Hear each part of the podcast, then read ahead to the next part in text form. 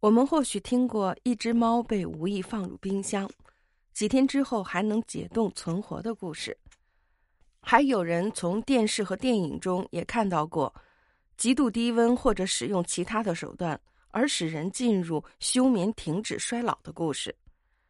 这种极度低温延续生命的想法，在医学上是否可行，我们无从判断。但是，一件奇事儿却曾轰动整个欧洲的医学界。一个被冰雪埋藏了七十年的人被发现后仍然生存着，他不像木乃伊成了干尸，这具尸体保存的非常完好，甚至连皮肤的颜色都没有改变。一九八六年，一支英国登山队正在奋力的攀登阿尔卑斯山。当他们攀到五千多米的高度时，一个意外止住了他们的脚步。他们在雪崩后的一个斜坡底下发现了一具尸体。凭借着以往的经验，登山队员认为这肯定是以前登山遇难的人。于是他们开始组织队员进行挖掘。很快的一具尸体被挖掘出来。让人们吃惊的是。这具男尸的旁边有一套旧军服，应该是五六十年前的古董了。人们还发现了一本士兵手册，上面详细记录了这个士兵的基本情况。他叫普里斯，是意大利步兵团第二旅的下士。人们经过了进一步的调查，终于确定，这个士兵死于第一次世界大战期间。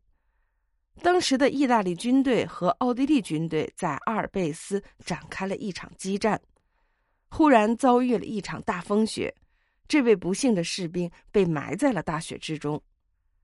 意大利军方也一直没有找到他，就以为他光荣牺牲了。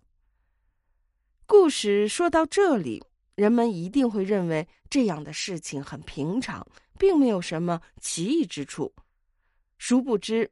更神奇的事情还在后面。医学专家利普奴对普里斯的尸体进行了一次的详细检查，检查的结果让他大跌眼镜：这具尸体仍有极其微弱的心跳。这不为为生物学和医学上的一个奇迹，这说明他仍然活着，并没有真正的死亡。随着围绕普里斯的拯救活动迅速展开，他被运送到英国一家最负盛名的生物研究所。专家是想尽了一切的办法，企图唤醒他，但是也都无济于事，因为这个尸体无法呼吸，不能获得足够的能量，也更不能激活体内的细胞和各个系统。虽然他没有醒来。但从理论上说，他仍旧是活着，这不能不让人感叹这是一个奇迹。事实上，目前低温医学的研究已经非常的深入，低温能够抑制生物体的生化活动。